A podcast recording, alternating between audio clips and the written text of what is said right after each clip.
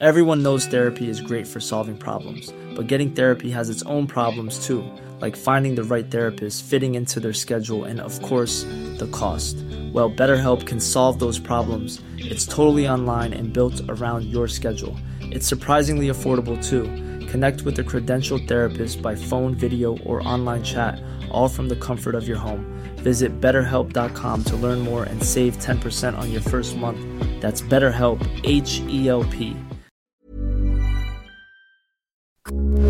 Heraldo Radio, con la H que sí suena y ahora también se escucha.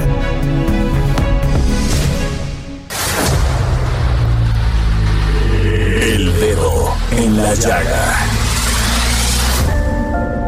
Había una vez un mundo en el que nadie creía. País de historias inexplicables. Una nación con personajes asombrosos. Santo Tomás tenía razón. Hay que ver para creer. El México increíble, las verdades que duelen, la voz de los que callan, el dedo en la llaga. Infórmate, diviértete, enójate y vuelve a empezar. El Heraldo Radio presenta El Dedo en la Llaga con Adriana Delgado.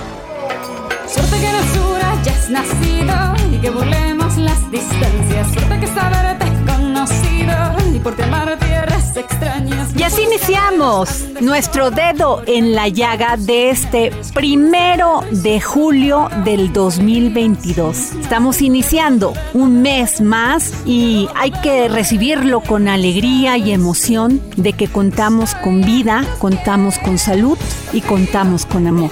Y estamos escuchando a esta maravillosa compositora y cantante Shakira con esta famosísima canción con la cual se hizo internacionalmente conocida Suerte. Así cerramos esta semana porque todas nuestras entradas musicales del dedo en la llaga fueron para nuestra querida Shakira.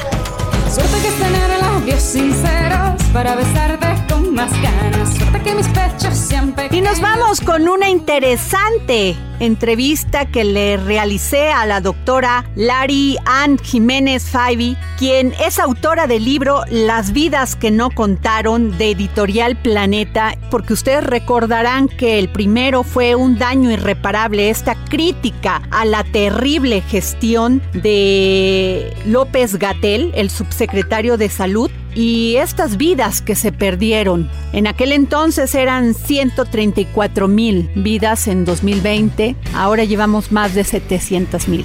Vamos a la entrevista. El dedo en la llaga.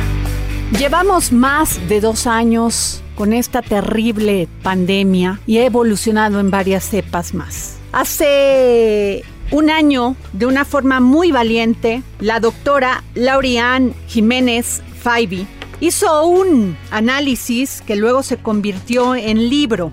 Un libro muy interesante donde ella pues hablaba de los 134 mil mexicanos que murieron por esta terrible pandemia por no haberse tomado las medidas adecuadas. Este libro de un daño irreparable, la criminal gestión de la pandemia en México, pues la doctora Lauriane Jiménez Faibi sigue pues llenándonos con información sobre lo que ha sido esta pandemia y en abril de este año tenemos otro libro de ella, La vidas que no contaron. ¿Cómo está, doctora? ¿Qué tal? Muy buenas tardes.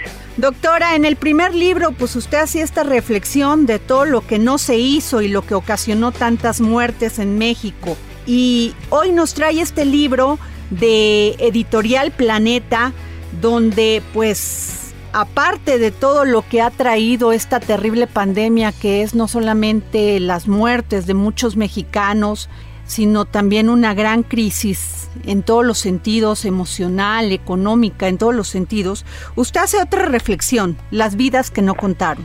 Sí, bueno, en este segundo libro, o bueno, este segundo libro puede ser considerado, vamos a decir, la segunda parte de un daño irreparable. Un daño irreparable narró la historia y los acontecimientos que llevaron a que tanta gente en México perdiera la vida durante la pandemia y se hace un recuento de las acciones gubernamentales que se hicieron o dejaron de hacer que fueron responsables de esta gran pérdida de vidas. Pero el primer libro, Un daño irreparable, llegó solamente hasta enero del 2021. En ese momento estábamos recién en el ascenso de la segunda ola de contagios, que fue pues la ola más mortal que hemos tenido hasta ahora.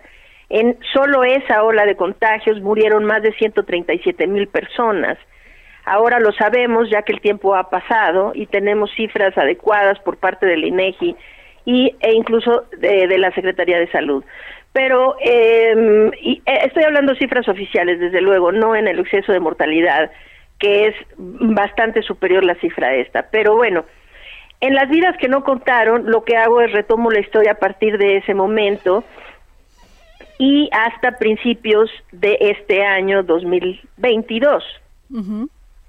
Y eh, pues la intención del libro es hacer algo similar, de ver, claro, en este segundo, en el segundo año de la pandemia ocurrieron muchas cosas nuevas, ¿no? Eh, se dieron, se dio, se empezó a dar la propagación de variantes nuevas del virus.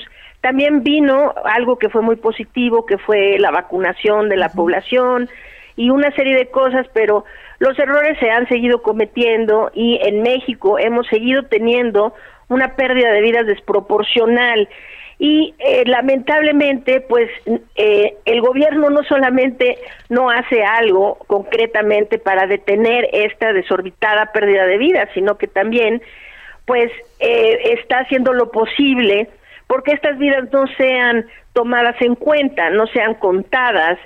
Y de ahí el título del libro. Es decir el título tiene dos acepciones. Una que es esta intención de ocultar datos no de subcontar, de subregistrar las, la verdadera cantidad de, de, vidas perdidas durante la pandemia, o sea, es decir, no contarlas numéricamente, pero con ello el gobierno también está eh, dándonos a entender que esas vidas no han contado desde el punto de vista de que no han importado. Y este libro pretende hacer honor a todas las familias que han perdido seres queridos en México durante la pandemia y hacerles ver que eh, no no es este un consenso general que desean que deseamos dar vuelta a la página y seguir adelante como si su tragedia no hubiera ocurrido. Creo que necesitamos reflexionar en lo que tanta gente y ahora el último conteo rebasa las 735 mil muertes, 735 mil muertes. Hay que repetir esa cifra porque es realmente catastrófica y eh, esto de ya no hablar de la pandemia y hacer de cuenta que podemos ir hacia adelante eh, no contando, haciendo de cuenta que esas vidas no contaron, no importaron, yo creo que eso es una eh, es revictimizar a la gente que, que ha tenido esta pérdida durante la pandemia. Esa es la intención del libro, finalmente, dejar un recuento en tiempo real de lo que ha acontecido y tratar de dar a estas familias y al resto de la población un porqué, es decir, por qué es que aquí ha muerto tanta gente durante la pandemia. Claro. Doctora Lari Ann Jiménez Faibi, yo quiero decir, porque se me pasó decirlo al principio, usted es doctora por la Universidad de Harvard y es profesora investigadora de microbiología y es una persona con unas credenciales muy importantes, tanto académicas como de investigación. Y me quiero ir un poquito para atrás para poder retomar este nuevo libro de usted, doctora. Usted señala que López Gatel eh, no rectificó el rumbo a tiempo. Bueno, nos acordamos en aquel momento cuando decía que no era necesario usar cubrebocas y después de todas las investigaciones que se hiciera el cubrebocas hubiese salvado muchas vidas. Hablamos también de la soberbia e indolencia de este pues doctor político que este que tomaba estas decisiones de política sanitaria en este país y él, o sea, en aquel entonces cuando usted escribió este primer libro hablábamos de 134 mil mexicanos, ahora como usted bien lo dice hablamos de más de 700 mil mexicanos que han perdido la vida. Doctora, Después vino la primera ola, la segunda ola, la tercera ola. Llegaron las vacunas un poco tarde, cuando en Estados Unidos ya habían vacunado casi a la mitad de su población. México todavía carecía de vacunas. Fuimos, salimos a buscarlas al extranjero. No funcionó este sistema de compra por la ONU. Y bueno, nos encontramos en este momento entrando casi a la quinta ola. Ahora dicen, primero Gatel había dicho que no era necesario y el mismo secretario de salud que no era necesario eh, vacunar a los niños. ¿Qué nos dice usted? Bueno, este, lo único que se puede decir de esto es que tanto el subsecretario como el secretario mismo de salud, pues hablan eh, desde puntos de vista que tienen que ver con la política que el presidente de la República quiere seguir en términos de la pandemia. Hablan desde una perspectiva política y desde luego no una, una eh, visión de salud, ¿verdad? O de prevención de la salud de nuestra población. Es decir, las declaraciones del secretario de Salud con relación a la vacunación en menores de edad, pues es, eh, son declaraciones posiblemente de lo más eh, vergonzosas, ignominiosas que, que, que uno pueda imaginar, ¿no? Que un médico se pare ahí frente a, un país entero a decir que no es necesario vacunar a los menores de edad porque su sistema inmune ya es muy competente, ¿no? Entonces, este, es decir, tener un secretario de salud que empuje la retórica antivacunas, ¿no? Pues solo nos falta llegar al punto de ser terraplanistas, ¿no? Es decir, eh, se está manejando la salud de nuestro país desde un punto de vista completamente anticientífico y 100% político. Entonces, pues desde luego que nada de esto tenía fundamento en la ciencia. Es indispensable vacunar a los menores de edad, como ahora pues ya se empieza a hacer. Pero esto ha tardado mucho y la tardanza en poner refuerzos a los adultos mayores, en vacunar a los menores de edad, la tardanza en realmente tener una campaña de vacunación ágil, porque lo que se ha hecho en este país es entorpecer la campaña de vacunación con tal de que el gobierno pueda ponerse una estrellita y decir que ellos fueron los que nos dieron esta, que ellos consideran una dádiva de, de, vacunar a la población cuando pues realmente esta es una obligación gubernamental, ¿no? Es una obligación del gobierno eh, proveer estas vacunas para la población y de haberlo hecho de forma expedita utilizando las redes que con las que ya contábamos desde siempre para vacunar de forma muy ágil a la población en este país pues hubiéramos podido vacunar antes y miles de vidas se hubieran podido salvar. Pero pues como todo esto fue manejado con propósito político electoral más que con un propósito sanitario, pues sí, entonces la vacunación tardó mucho y han muerto y siguen muriendo personas innecesariamente porque se han quedado sin vacunas por la campaña torpe, improvisada y realmente este pues fallida, ¿verdad? Que se ha tenido de vacunación. Eh, este, pues eso, es decir, esto no es distinto a otras decisiones que se han tomado con relación a la pandemia.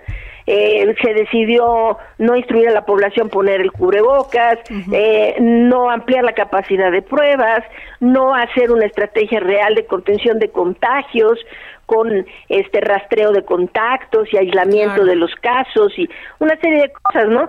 Todo esto pues han sido decisiones con tal de ahorrar unos pesos y eh, que han puesto en riesgo y han cobrado las vidas de miles, de centenas de miles de mexicanos. Entonces, pues sí, esto debe quedar documentado para que a posteriori se tenga un recuento de lo que aquí pasó en este país durante la pandemia que ha llevado a que tanta gente muriera.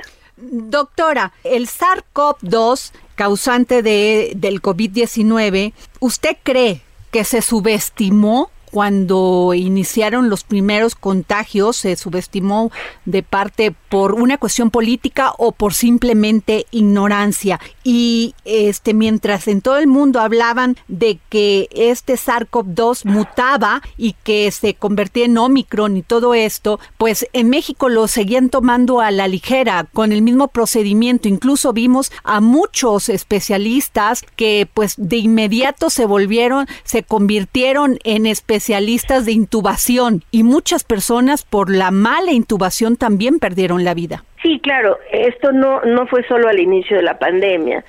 muy, muy al inicio de la pandemia, se puede de alguna forma justificar que algunos errores se hayan cometido, porque desde luego pues estábamos hablando de una enfermedad nueva, un microorganismo, un virus nuevo, ¿no? Eh, eh, y se desconocían muchas cosas, entre otras la vía de transmisión, eh, que, cómo podía mejor atenderse, tratarse la enfermedad y una serie de cosas. Pero eh, esto pasó muy rápidamente porque la información se fue generando de una forma muy vertiginosa. Entonces, muy rápido, ya para quizá finales de la primavera de 2020, ya entendíamos suficiente del virus para saber que esto se iba a complicar, se estaba complicando, ya era muy complicado en muchas partes del mundo, entendíamos suficiente para poder dar instrucciones a las poblaciones que fueran sensatas, que fueran eh, conducentes a detener la transmisión del virus. Y sin embargo, aquí en México se siguió manejando una retórica de siempre minimizar eh, al virus, minimizar la enfermedad y minimizar realmente los riesgos a los que están está expuesta la población, porque esto sigue ocurriendo hasta el día de hoy, ¿no? Este, y sigue ocurriendo no solo con relación a COVID-19 y el virus SARS-CoV-2, sino eh, en otras cosas, ¿no? Por ejemplo, ahora tenemos la viruela del mono que está circulando, que preocupa en muchos países, se han levantado alertas sanitarias en muchas partes, algunos países ya empezaron a vacunar a su población eh, o a por lo menos segmentos de alto riesgo de su población se habla mucho de que ahora está empezando ya a infectar a las poblaciones más vulnerables, que en este caso son mujeres embarazadas y menores de edad. Y sin embargo, aquí en México, pues como todos podemos ver, no hay ni siquiera una mención sobre la viruela eh, del mono, ¿no? Es decir, no se está haciendo absolutamente nada. Si lo único que se hizo fue mencionar que hubo un caso en Monterrey, que otro caso aquí y allá, y este y se dejó de hablar del asunto como si cerrar los ojos e ignorarlo este solucionara algo, ¿no? Y pues lo mismo ha pasado desde luego con con, con COVID-19 hasta la fecha, pues se sigue minimizando lo que está pasando. Ahorita estamos subidos en una quinta ola que realmente va hacia un punto muy preocupante. Es decir, la ola está escalando muy alto, muy rápido y los cambios en, en, en la predomin vamos a decir en la prevalencia de diferentes subespecies o subtipos o subvariantes de Omicron eh, es muy preocupante y augura una ola realmente que podría llegar a ser muy problemática y con un costo alto de vidas. Y sin embargo, lo que se dice es no pasa nada, suben los contagios, pero la gente no se está muriendo, y, es decir, no se están tomando medidas de, prevención, ¿no? y esto, eh, este, pues ha sido el error fundamental siempre, minimizar realmente el problema. Como se minimizó también, doctora, estos casos de hepatitis aguda infantil y que empezó este brote, pues estas enfermedades de estos niños en España, siguió en toda Europa y llegó aquí, provocó la muerte de un niño porque también la minimizaron. Tal parece que esa es una constante de quienes manejan la política de salud aquí en México. Sí, eso parece ser exactamente. Doctora, usted como especialista, ¿qué debemos de saber los seres humanos, los ciudadanos de este país? ¿Cómo debemos enfrentar las nuevas cepas que vienen de, del COVID o de otras, de otros virus que puedan afectar. A lo mejor le parece muy superficial mi pregunta, pero pues tenemos miedo. Sí, claro, no, su pregunta no es superficial, desde luego no lo es, es muy importante. Es decir, sí, la pandemia sigue activa, la gente sigue habiendo muertes innecesarias por la mala comunicación que el gobierno mexicano ha tenido con la población haciendo creer que el problema no es grave, que ya está terminando, cuando nada de esto es cierto, ¿no? Entonces, lo que podemos hacer es concientizarnos de que la situación sigue mal, no está cediendo, es decir, no está cediendo la pandemia, contrario a la narrativa eh, oficial, ¿no? Eh, pues baste, hay que ver simplemente las curvas epidémicas de cómo vamos ahorita y pues vamos en crecimiento exponencial. Estamos ya rebasamos, el día de ayer ya se rebasó en casos activos a la primera, segunda y tercera ola de contagios. Es decir, esta ola ya tiene más contagios activos que cualquiera de las tres primeras. Y si no nos andamos con cuidado, van a empezar a subir las hospitalizaciones y las muertes también. Entonces, lo que la gente necesita es entender que este virus sigue entre nosotros, que sigue siendo una amenaza potencialmente letal y que este virus se transmite por el aire, se respira, es así como nos contagiamos. COVID-19 se respira. Entonces, hay que tomar las medidas pertinentes para evitar la transmisión por el aire. El uso del cubrebocas sigue siendo muy, eh, eh, es decir, más allá de muy importante, iba yo a decir, el uso del cubrebocas sigue siendo indispensable. Hay que utilizar cubrebocas en todos los espacios cerrados públicos y en los espacios abiertos concurridos. ¿sí? En espacios abiertos cuando hay mucha gente, esto también tiene una probabilidad muy alta de contagio, un muy alto riesgo de contagio. Entonces hay que hacer eso, ventilar bien los espacios cerrados, eh, estar al día con el esquema de vacunación contra COVID-19, este, y ahorita, particularmente ahorita que la eh, esta ola de contagios está incrementándose de una forma tan rápida, ahorita sí, eh, definitivamente evitar aglomeraciones.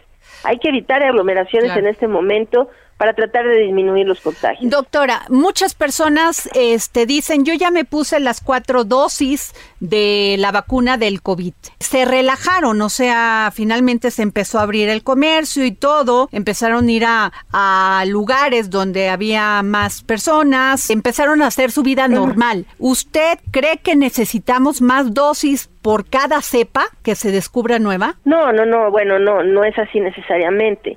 Es decir, ahorita toda la población, toda la población de cinco años en adelante necesita tres dosis, tres dosis de vacuna, todos. Y la cuarta dosis, pues hoy por hoy no está recomendada de forma generalizada. tal vez se van a ampliar los grupos de edad, pero en este momento no hablo de México, estoy porque en México las recomendaciones no tienen nada que ver con, con la evidencia técnica ni científica, ¿no?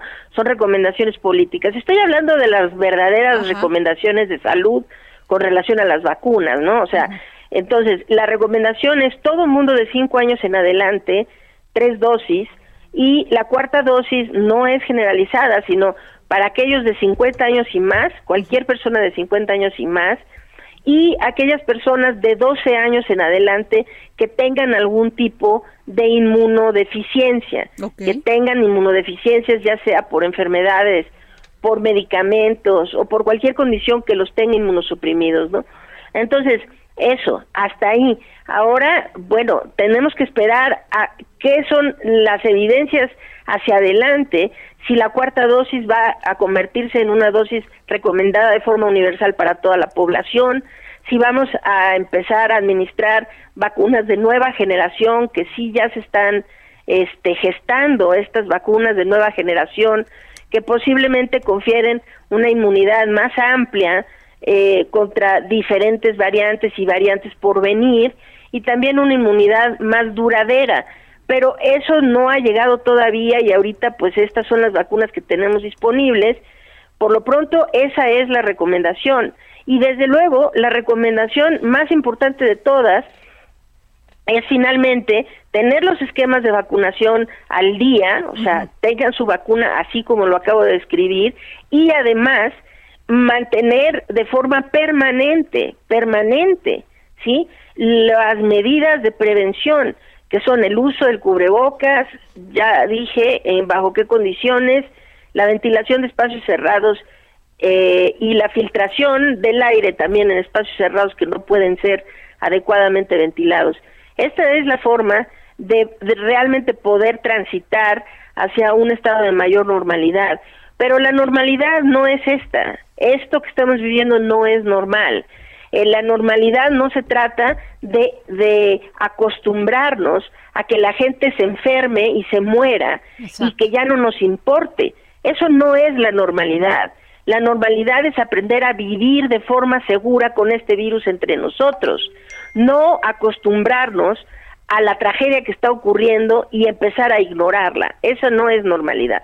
Pues muchas gracias, sin duda muy importantes sus palabras, su libro, este, La vida que no contaron, doctora Lauri Ann Jiménez Faibi. Gracias por darnos esta entrevista y el libro ya está a la venta. Sí, el, el libro ya está a nivel nacional en todas las librerías importantes, en Gandhi, en el sótano, en Samos, en todas las librerías en, en general está en Amazon desde luego y la versión electrónica del libro, el libro digital, acaba de salir apenas antier y ya lo pueden conseguir también en diferentes plataformas como eh, las plataformas de Apple, de este Amazon, Gandhi y otras plataformas digitales. Pues muchas gracias, doctora Larian Jiménez Faibi. Gracias por darnos esta entrevista para el dedo en la llaga. Claro que sí, con mucho gusto. Gracias. Y nos vamos a un corte y regresamos aquí para seguir poniendo el dedo en la llaga en este viernes primero de julio.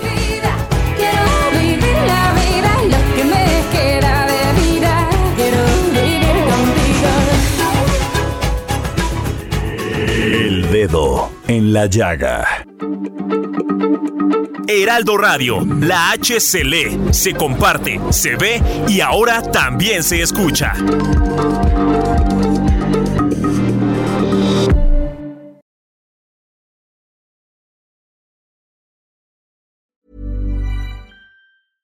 Everyone knows therapy is great for solving problems, but getting therapy has its own problems too, like finding the right therapist, fitting into their schedule, and of course, the cost. Well, BetterHelp can solve those problems. It's totally online and built around your schedule. It's surprisingly affordable too.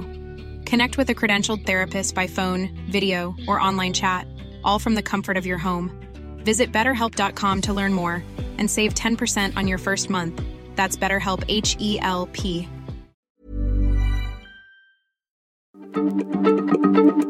Heraldo Radio, la H se comparte, se ve y ahora también se escucha.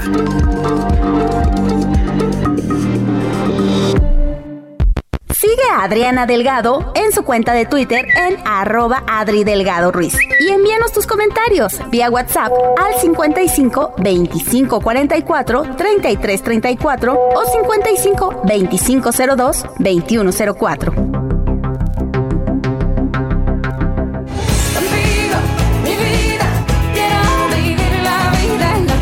De un corte y les recuerdo que nos escuchan a través de la 98.5 del Heraldo Radio, del Heraldo Media Group y que me pueden seguir a través de mi Twitter y de varias eh, redes sociales a arroba Adri Delgado Ruiz. Y nos vamos con otra entrevista muy interesante que le realicé a Paco Ignacio Taibo II, escritor, historiador y director del Fondo de Cultura Económica, sobre su nuevo libro Libertad, tres historias para la historia.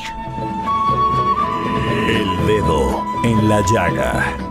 activista, escritor e historiador y autor de biografías entrañables, autor de esta serie histórica, Patria, y también esta serie que ustedes pudieron ver en televisión, y además mecena de libros aquí en el dedo en la llaga. Me estoy refiriendo al maestro Paco Ignacio Taibo. ¿Cómo está, maestro? Muy bien, gracias por la introducción. Me va a No, el gracias a pelo. usted, porque gracias a su generosidad es que todos los días regalamos libros en el dedo, en la llaga, a usted y al Fondo de Cultura Económica. Gracias, maestro. No más faltaba. Maestro, pues libertad, 13 historias para la historia. Y usted en estas tres historias pues habla del actor y cine y héroe de guerra destinado a sustituir a Humphrey Bogart, habla también de la huelga de trabajadoras sexuales de Veracruz y Erol Proal. En fin, maestro, este nuevo libro que no se pueden perder, que es maravilloso, ¿nos puede hablar más de él? Sí, bueno, fue escrito durante la pandemia, era una investigación que llevaba muchos años haciendo, pero en las noches de pandemia pues me lo escribí y reúne historias desde ah, la batalla que dio los obreros de Barcelona cuando se produjo el golpe de Franco hasta la historia de un de un loco que que dijo que era el, heredero de Genghis Khan y que dirigía un ejército de salvajes y criminales en Siberia, desde eso hasta la historia de un actor de cine al que no le gustaba el cine y que terminó de héroe en la Segunda Guerra Mundial, pasando por un pintor. O sea, la idea era bien sencilla, era reunir historias que resultaran muy claras en el sentido de decir la historia puede ser muy amena y muy divertida para el que la lea. Maestro, en este libro, pues usted habla de Baiset, que tenía siete casas. Este, también habla usted de esta huelga de trabajadoras sexuales en Veracruz, que además fue muy interesante porque fue eh, después de la revolución, si bien me acuerdo, y pusieron sindicato de inquilinos, proponen no pagar rentas hasta que haya catastro, y luego viene la nota de estoy en huelga, no pago renta. Sí, bueno, cada una de las historias a mí me ha resultado muy llamativa y muy amena. Entonces la pregunta era, ¿puede un adolescente inteligente este que dice, a mí la historia no me interesa? Yo le digo, bueno, prueba y luego dime si es cierto que no te interesa o sí te interesa, porque depende cómo te la estoy contando. Entonces, eh, para mí el libro era un reto, ahí va, y estoy contento y hasta ahora las primeras reacciones de lectores pues, son muy positivas y estoy muy contento y bueno, después de la cantidad de horas que me roba el trabajo en el Fondo de Cultura, pues me quedaron las noches de pandemia para escribir. Maestro, yo no había visto eso que usted tiene en su libro, que es esta esta manipulación que se dieron a las fotografías de Stalin. Y sí, bueno, es, una historia muy divertida. ¿Cómo Stalin borraba? Sí, Stalin eh, ordenó que se borraran de las fotos a personajes que le eran incómodos. Y entonces yo tengo las pruebas de esta borrada y el, el texto se llama Stalin, rey del Photoshop. Sí, incluso borraron a, a Chekhov, a ver, es, obrero metalúrgico que usted dice aquí, pues lo quitaron porque pues él fue el responsable de las purgas y ejecuciones del Partido Comunista. O sea, ya no era políticamente recomendable.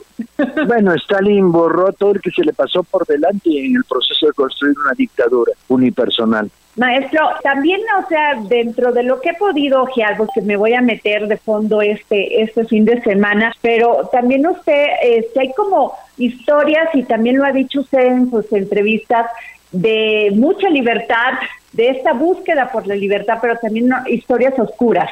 Sí, porque en principio yo quería que el ángulo fuera la lucha por la libertad, pero luego me salieron algunas historias que me gustaban mucho y que no las quiero dejar fuera. Me resultó muy atractivas y al final lo que salió es eso, a 13 historias de la historia.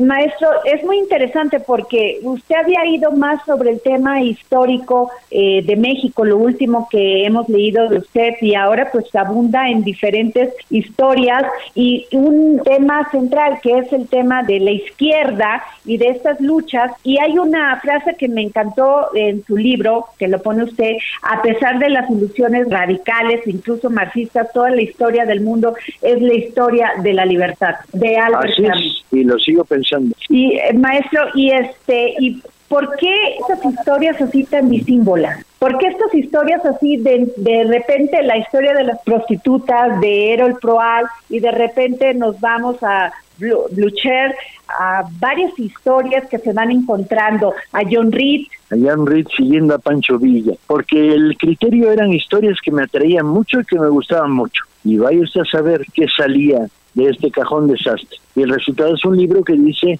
la historia puede ser muy amena. Yo digo, ahora léanlo y díganme ustedes, la mejor respuesta es la de los lectores. Así es, maestro. Pues maestro, le agradezco mucho que nos haya dado esta entrevista y agradeciéndole otra vez que nos permita todos los días regalar en el dedo en la llaga libros del Fondo de Cultura Económica. Al revés, el placer es mío. Hasta luego. Muchas gracias. El dedo en la llaga. Y hoy es viernes, viernes de Ignacio Anaya, historiador, que hoy nos presenta en sus cápsulas del pasado MacLean Ocampo, cómo mirar este controvertido tratado. Cápsulas del pasado con el historiador Ignacio Anaya. Hola Adriana, hola amigos del dedo en la llaga. Soy Ignacio Anaya y esta es mi cápsula del pasado. Dentro de la historia de México siempre ha ocupado un lugar importante nuestra relación con Estados Unidos, y si lo vemos desde la actualidad esto sigue vigente. Es por eso por lo que en este episodio les quiero contar sobre uno de los tratados diplomáticos con Estados Unidos más controversiales, el Maclean Ocampo. A pesar de nunca llevarse a cabo, se sigue hablando de él, pues, de haberse aprobado, hubiera tenido consecuencias en la posteridad de las relaciones entre Estados Unidos y México. Comencemos. Benito Juárez es una de las figuras más conocidas de la historia de México, su participación en la Guerra de Reforma, la intervención francesa y la restauración de la República lo sitúa en la cúspide de los presidentes de México según la historia oficial. Dentro de todo esto, su relación con Estados Unidos fue un punto importante de su gestión. Juárez escribía en una carta, Siempre es un buen auxilio no tener por enemigo a un pueblo vecino, y esto nos basta. Precisamente, las experiencias pasadas con nuestro vecino del norte obligaban a las autoridades mexicanas a tratarlo cautelosamente, pero también a requerir su apoyo en ciertas ocasiones. Por ejemplo, durante la Guerra de Reforma, ante la necesidad de fondos para la contienda y el reconocimiento estadounidense, el gobierno de Benito Juárez firmó el Tratado de Tránsito y Comercio, mejor conocido como el Tratado MacLean-Ocampo, el 14 de diciembre de 1859 el cual, entre sus puntos, establecía el derecho de tránsito a perpetuidad a ciudadanos estadounidenses por el istmo de Tehuantepec, así como la creación de rutas para el uso de tropas de dicho país. También concedía derecho de paso en el norte del país. Esos solo fueron algunos de sus puntos. Sin embargo, al final el tratado nunca fue ratificado por el Senado de Estados Unidos, por lo que nunca se hizo vigente. Según la historiadora Patricia Galeana, en su obra el Tratado Maclean-Ocampo, la comunicación interoceánica y el libre comercio, el Senado no ratificó el tratado por varias razones, entre las cuales se encuentran los tratados de comercio ahí expuestos y que varios miembros del Senado esperaban obtener territorio mexicano, cosa que no se mencionaba en el tratado.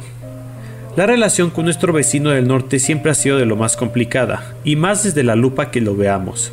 Desde sus contemporáneos y después por los historiadores, el Tratado Maclean-Ocampo ha sido interpretado desde distintas visiones. Para los conservadores fue una traición a la soberanía de la nación, mientras que para otros como una medida empleada por Juárez ante la guerra que se estaba librando en el país, así como una manera de apaciguar las ambiciones expansionistas de Estados Unidos. Cabe mencionar que apenas habían pasado 11 años desde que México había perdido gran parte de su territorio. No me parece importante analizar qué visión es mejor, sino entender los tiempos que se estaban viviendo en ese entonces y que obligaron al gobierno de Benito Juárez a buscar esos tratados. Vivía una guerra dura y que tenía dividido al país, a la vez que tenía que negociar con un país que seguía interesado en adquirir territorio mexicano. James Buchanan, presidente de Estados Unidos en ese entonces, había ya mostrado sus intereses en adquirir más territorios del norte de México, ya fuera por medio de tratados o declarándonos la guerra. Espero que les haya gustado este episodio y recuerden escucharnos también en Spotify. Muchas gracias y hasta la próxima. Y desde Argentina, en exclusiva, este gran filósofo y escritor, Hernán Melana, que como siempre nos trae un tema que nos hará seguramente reflexionar. Eratóstenes y la circunstancia de la Tierra. Filosofía, psicología, historias con Hernán Melana. Hola Adriana y oyentes del dedo en la llaga. Hoy vamos a hablar de Eratóstenes de Sirene y la medida de la Tierra. Eratóstenes fue un matemático, filólogo, filósofo, geómetra que vivió en Grecia en el siglo III antes de Cristo y en el año 240 de ese siglo III antes de Cristo fue director de la biblioteca de Alejandría y de un procedimiento que es conocido como la criba de las tóstenes, en donde se obtiene rápidamente los números primos menores que un número dado. Pero su máximo reconocimiento lo obtiene por calcular la circunferencia de la Tierra, al comparar las altitudes del Sol del mediodía en dos lugares separados por una distancia norte-sur. Y esto fue así, a Erastóstenes le habían dicho que en la ciudad de Siena, que no es la Siena de Italia, sino una que se encuentra en el actual Egipto, que ahora se llama Asuán, al mediodía, es decir, al punto máximo del sol, es decir, el cenit del sol, él mismo no reflejaba sombra en un obelisco que había en aquella ciudad. Por lo tanto, si había un pozo de agua, el sol entraba con sus rayos en línea recta y si ese pozo llegase hacia el centro de la Tierra, el sol podría iluminarlo. Pero en Alejandría, donde vivía Eratóstenes, a la misma hora, es decir, cuando el sol se hallaba en su punto más alto, sí había sombra. Por lo tanto, Eratóstenes dedujo que habría una curvatura en la Tierra. Y entonces decidió caminar desde una ciudad a la otra para contar sus pasos. Luego volvió a la ciudad de Alejandría y se dio cuenta que el ángulo que el Sol formaba allí era de aproximadamente 7 grados. Y como sabía que una circunferencia abarca un ángulo de 360 grados, es decir, aproximadamente unas 50 veces el ángulo 7 y un poco más, 7 grados y 12 minutos, dedujo que la circunferencia máxima de la Tierra sería obviamente 50 veces mayor que la distancia que separa a las dos ciudades. Y él habló de 250.000 estadios. Esa fue la medida para el radio de la Tierra. Estos 250.000 estadios representaban 6.244 kilómetros de radio, lo cual se acerca mucho al radio de la Tierra, que es de 6.378 kilómetros. Es decir, una diferencia ínfima que de todas formas podría haber sido mayor, ya que la Tierra no es una esfera perfecta. Pero lo interesante es que este pensador, tan solo con su intelecto, con sus ideas y con dos obeliscos, uno en Siena que no reflejaba sombra y otro en Alejandría que sí reflejaba una sombra de 7 grados, fue capaz de deducir la circunferencia de la Tierra. Es decir, la mejor herramienta que tenemos es nuestra mente y aplicada a la experiencia puede resolver los más grandes enigmas. Me despido con una frase sobre las matemáticas que han sido la herramienta de las Tóstenes y que dijo Chesterton, que dice así, la diferencia entre el poeta y el matemático es que el poeta intenta meter su cabeza en los cielos, mientras que el matemático intenta meter los cielos en su cabeza. La movilidad es un derecho humano, pero muchas veces cuando tomamos una bicicleta o algún transporte que no implique necesariamente uno de combustión, como los autos, como los camiones, pues decidimos andar en bicicleta y a veces, ante la inseguridad de una ciudad, tenemos miedo. De esto y más nos va a hablar hoy en Mente Mujer Miriam Lira, integrante del equipo de Mente Mujer, con esta maravillosa participación sobre el riesgo de rodar en la ciudad. Mente Mujer, un espacio en donde damos voz a la mente de todas las mujeres, con Adriana Delgado. Hola, ¿qué tal Adri? Amigos del Dedo en la Llaga, me da mucho gusto estar con ustedes para platicarles de un tema que se publicó este lunes en Mente Mujer, el suplemento que ustedes bien saben del Heraldo de México dedicado a todas las mujeres mexicanas y que se trata de todos los obstáculos que viven día a día las repartidoras que trabajan en apps de entregas a domicilio en la capital del país acoso, discriminación, desigualdad económica, agresiones sexuales y hasta secuestros. Es a lo que se enfrentan las repartidoras, quienes en busca de un trabajo con horarios flexibles y sin ningún tipo de seguridad social, se han encontrado con graves riesgos al transitar por la Ciudad de México. De acuerdo con el informe Este futuro no aplica de Oxfam México y el Instituto de Estudios sobre la Desigualdad, 85% de las repartidoras ha sido víctima en al menos una ocasión de acoso, por lo que Paola Ángel decidió desde junio de 2020 fundar Ni una repartidora menos un colectivo que busca generar comunidad entre mujeres que trabajan en estas aplicaciones, ya que vio la urgencia de crear una red de apoyo para que ninguna compañera pase por situaciones de peligro. Actualmente el grupo está conformado por 95 mujeres y el fin primordial es cuidarse entre ellas durante todo el tiempo que se encuentran en servicio. Comparten sus ubicaciones, generan mapas de riesgos y se apoyan cada que alguna tiene un accidente o incidente. El acoso de los clientes, empleados de los restaurantes, de los mismos repartidores e incluso de los transeúntes que llegan a toquetear a las chicas cuando van en algún trayecto es el pan de cada día de las repartidoras. Nos cuenta Paola Ángel, quien en sus mejores días llegaba a trabajar hasta 12 horas seguidas, pero ahora con las labores que tiene con ni una repartidora menos, solo puede hacerlo por 3 horas. Otro de los peligros de las repartidoras es andar en bici o en moto por las avenidas de la capital y recibir muy poco dinero por cada entrega, ya que la ciudad es muy peligrosa no solo en cuanto al reto físico, sino por la necesidad de desarrollar buenas habilidades al volante. Hay conductores que les avientan el coche porque sí, hay días que no reciben ni un peso de propina o en el peor de los casos, descubren que alguien las va siguiendo.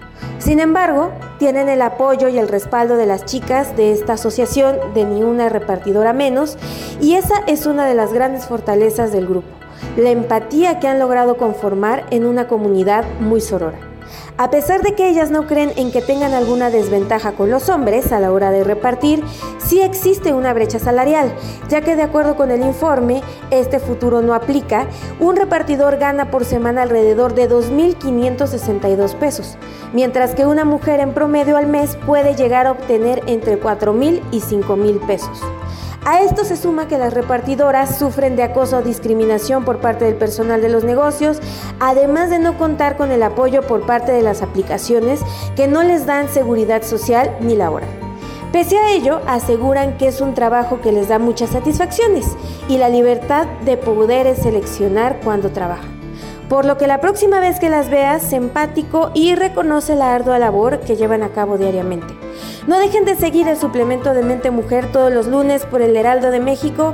Yo soy Miriam Lira y nos escuchamos próximamente aquí en El Dedo de la Llaga.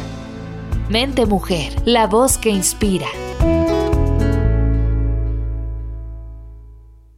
Libros, libros, libros con Exxon a la milla, promotor cultural. Y hoy nos trae este libro maravilloso, El Gran Rojo, del autor Benito Olmo. Recuerden que hay un ejemplar de regalo para aquellos que me sigan y me manden un tweet a arroba Adri Delgado Ruiz. Libros, libros, libros, con Exxon a la milla.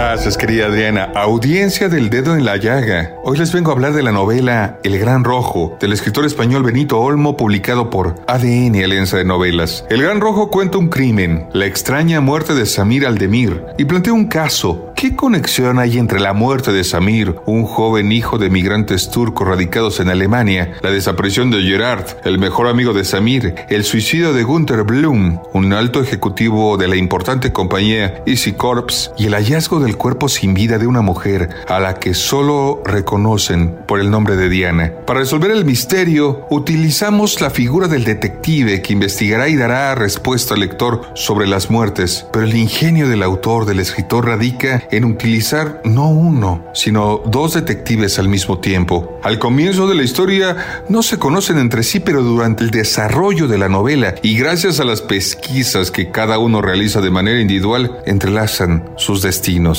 En primer lugar, echa mano de la figura del detective profesional Ramón Mascarel. Ramón es un español que aspiró a convertirse en policía, pero que un accidente lo privó de una pierna y de la oportunidad de continuar con su carrera. Convencido por su pareja Gabriela, migra precisamente a Alemania y es ahí donde comienza su carrera como investigador privado, con más pena que gloria. La historia comienza cuando la señora Niemann, madame encargada de administrar la casa de citas de la organización El Gran Rojo, lo contrata para buscar a Por otro lado está la figura del detective aficionado. Es un personaje que no tiene como profesión resolver crímenes. En este caso es Ayla Aldemir, la hermana de Samir, boxeadora amateur y traficante de drogas retirada, que intenta descubrir qué fue lo que realmente pasó con su familiar. Ambos, Ayla y Ramón, investigan con agudas observaciones e inteligentes deducciones, cada uno con las herramientas y contactos que tienen a la mano, quién cómo, por qué y cuándo perdieron la vida Diana, Gunther y Samir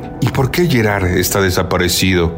Al realizar un interesante trazado psicológico de cada personaje, la pareja de detectives descubre que Samir y Gerard unieron fuerzas para montar una empresa muy rentable. Con la ayuda de un dron, lograban grabar a distintas personas en situaciones que los comprometían por lo que al ser descubiertos aceptaban pagar una muy buena cantidad de dinero a cambio de no ser denunciados. El Gran Rojo, queridos radiosuchas del dedo en la llaga, tenemos un ejemplar de esta novela de detectives para la primera persona que escriba al Twitter Adri Delgado Ruiz. Muchas gracias Adriana, hasta la próxima.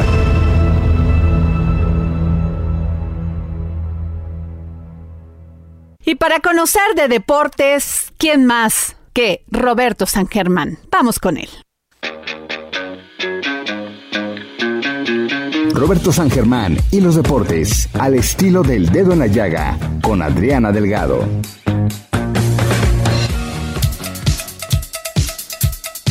Buenas tardes, mi querida Adriana. Ya estamos aquí con la información deportiva y con un tema que es bastante delicado por la situación de lo que va a suceder en el Mundial de Qatar 2022. ¿Por qué? Porque Qatar es uno de los países que más represión hay en cuanto a tu preferencia sexual. Aquí la situación es que te puedes ir hasta la cárcel. Entonces, pues hay penas de prisión si es que vas a llevar una bandera con los colores del arco iris, que son los utilizados por la comunidad LGBTQ entonces, ¿qué va a suceder? Porque la FIFA está haciendo algunas recomendaciones a la gente de estas comunidades en donde les piden no utilizar esa bandera afuera de los estadios o hasta en los mismos estadios. ¿Y por qué? Porque simplemente las leyes de estos países, sobre todo musulmanes, pues es sobre todo Qatar es un país que no hay libertad de expresión eh, sexual, está prohibida. Así que pues podrías llevarte hasta 11 años de prisión. Entonces, a ver qué sucede simplemente son las recomendaciones que pide la FIFA y es un tema que va a dar mucho de qué hablar para las asociaciones que pues buscan ayudar a la comunidad LGBTQ. Entonces, a ver qué sucede es el tema que dejamos para esta semana en los deportes. Hasta aquí mi querida Adriana, que tengas bonito fin de semana. Yo soy Roberto San nos escuchamos el próximo viernes.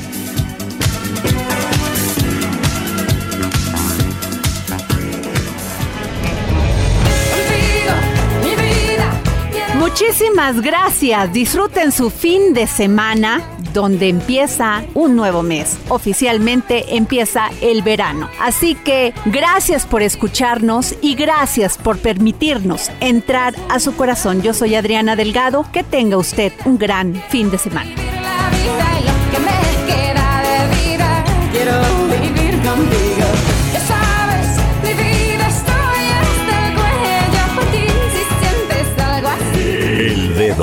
En la llaga. Heraldo Radio, la H se lee, se comparte, se ve y ahora también se escucha.